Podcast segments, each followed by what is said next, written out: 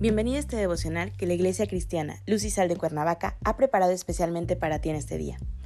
Te animo a que prepares tu corazón y dispongas todo lo necesario para escuchar la palabra que nuestro Dios ha preparado especialmente para ti el día de hoy. ¿Listo? Vamos a comenzar.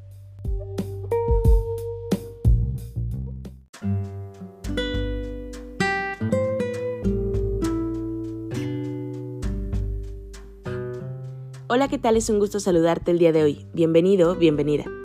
Hoy hemos llegado al final de nuestra serie devocional Somos triunfadores en Cristo Jesús, que la Iglesia Cristiana Luz y Sal de Cuernavaca, México, ha preparado con mucho amor para ti el día de hoy. Nuestro tema de hoy es Nada nos destituye. Hoy te voy a pedir que tomes tu Biblia y me acompañes al libro de Romanos capítulo 8 versículo 35. La palabra de Dios dice, ¿quién nos separará del amor de Cristo? ¿Tribulación o angustia o persecución o hambre o desnudez o peligro o espada? La Biblia asegura que nada, pero absolutamente nada ni nadie, una vez que hemos venido a creer por fe a Cristo Jesús, nos podrá apartar de Él, de su presencia, de su cuidado, de su bendición y de su amor. Esta es una gran verdad, pero que no tan solo debemos de conocer en la letra, sino ponerla en acción en cada circunstancia que se presente a lo largo de tu vida diaria.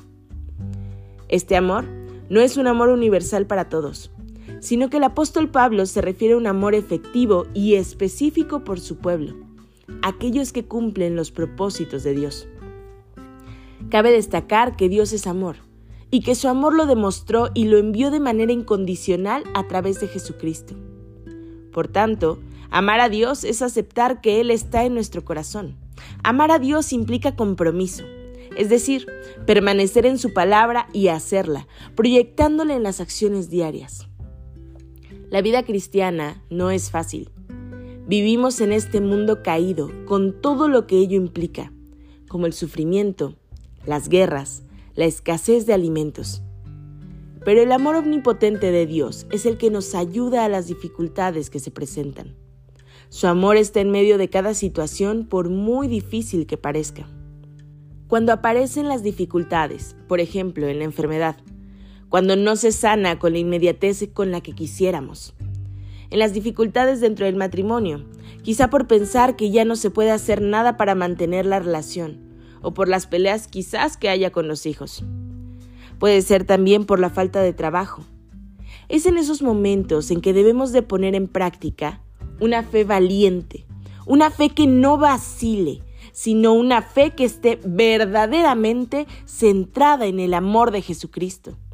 Porque nada de las dificultades que se presenten en tu vida te podrá separar del amor de Dios que es en Cristo Jesús. Él está presente en tu vida. Ni aun la muerte te podrá separar de este amor. Esta vida temporal es tan solo la transición hacia una vida eterna. De manera que sí, tu cuerpo se corromperá, pero el amor de Dios permanecerá por la eternidad.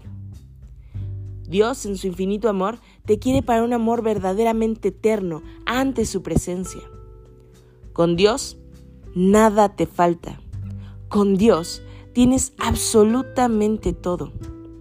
Hoy te animo a que creas en tu corazón las verdades de la Biblia, a que las pongas por obra. Si Dios te dice que nada te apartará de su amor, esa es una verdad dicha por el mismo Dios. Y si Dios lo dice, así es.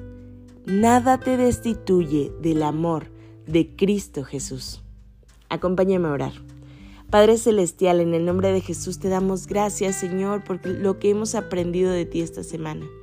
Gracias, Señor, porque reconocemos que aunque somos pecadores, por tu gracia y por tu amor incontenible, es que somos perdonados, somos justificados y podemos acercarnos confiadamente a tu trono celestial. Gracias Señor por ese hermoso sacrificio de amor por cada uno de nosotros. Gracias Señor por llegar a nuestra vida por llamarnos hijos hoy y por amarnos de esa manera. Entregamos este día en tus manos, Señor, pidiendo que tu perdón, tu sabiduría y tu amor nunca se aparte de nuestro lado. En Cristo Jesús oramos. Amén.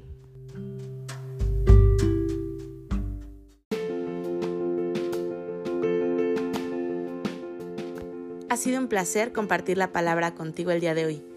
Te animo a que no te pierdas ni un solo devocional de esta serie. Te espero aquí el día de mañana. Y recuerda, conecta con Dios.